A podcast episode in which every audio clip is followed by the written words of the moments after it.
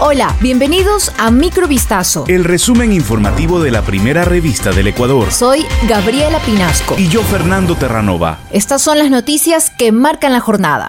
El Ministerio de Salud Pública de Ecuador confirmó este miércoles el primer caso de viruela del mono en el país detectado en un paciente de 30 años que se encuentra en la provincia del Guayas. El paciente presentó síntomas relacionados con esta enfermedad como fiebre, decaimiento, malestar y vesículas similares a los granos. El ministerio precisó que el caso se confirmó por medio de pruebas realizadas en el Instituto Nacional de Investigación de Salud Pública. Hasta el momento la persona está en condición estable y permanece en aislamiento en Guayas, al igual que aquellos con quienes tuvo contacto.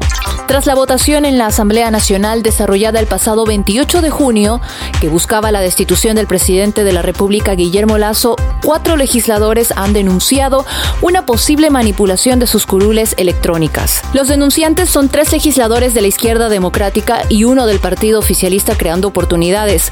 Ellos indicaron que su votación era en contra de la destitución, pero en el sistema se reflejó lo contrario. Luego de un pedido de investigación sobre lo ocurrido, un informe técnico de la Asamblea confirmó que hubo una anomalía en el sistema de votación.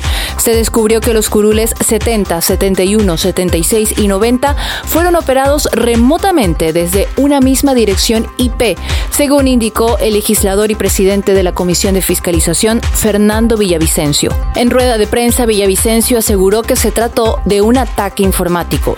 La Asociación de Centros de Diálisis del Ecuador denunció el desabastecimiento de insumos médicos y medicinas que enfrentan debido a una deuda del Ministerio de Salud Pública y del Instituto Ecuatoriano de Seguridad Social. La asociación detalló que serían 90 millones de dólares los que adeuda el Ministerio a las clínicas dializadoras por seis meses de tratamiento brindado a 14 mil pacientes con insuficiencia renal crónica desde enero a junio del 2022 y que en algunos casos existen facturas impagas del 2020 y 2021. También señaló que actualmente el IES tiene pendiente un pago de más de 30 millones de dólares desde diciembre del 2021 por la atención otorgada a más de 5 mil pensionistas y jubilados que padecen esta dolencia. La situación ha generado nuevamente problemas de desabastecimiento de insumos médicos y medicinas para las personas que padecen esta enfermedad catastrófica y que requieren dializarse tres veces a la semana. Caso contrario, su salud se deteriora.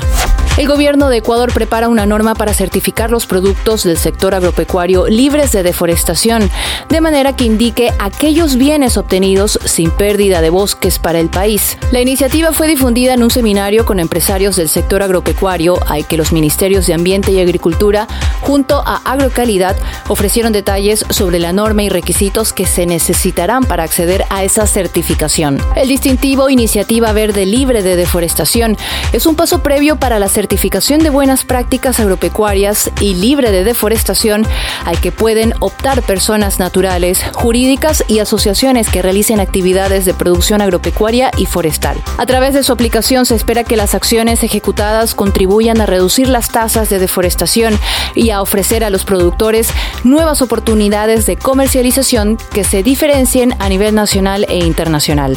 Cerca de 828 millones de personas sufrían hambre en el mundo debido a los efectos de la pandemia y la crisis climática a finales de 2021, según estimaciones de ONU, que han advertido este miércoles de que si la situación perdura, no se alcanzará el objetivo de eliminar el hambre en 2030. El informe anual sobre el estado de la seguridad alimentaria y la nutrición en el mundo, en el que aún no se ven reflejados los efectos de la guerra en Ucrania, subraya que la pandemia, en particular, ha mostrado la fragilidad de los sistemas agroalimentarios y las desigualdades.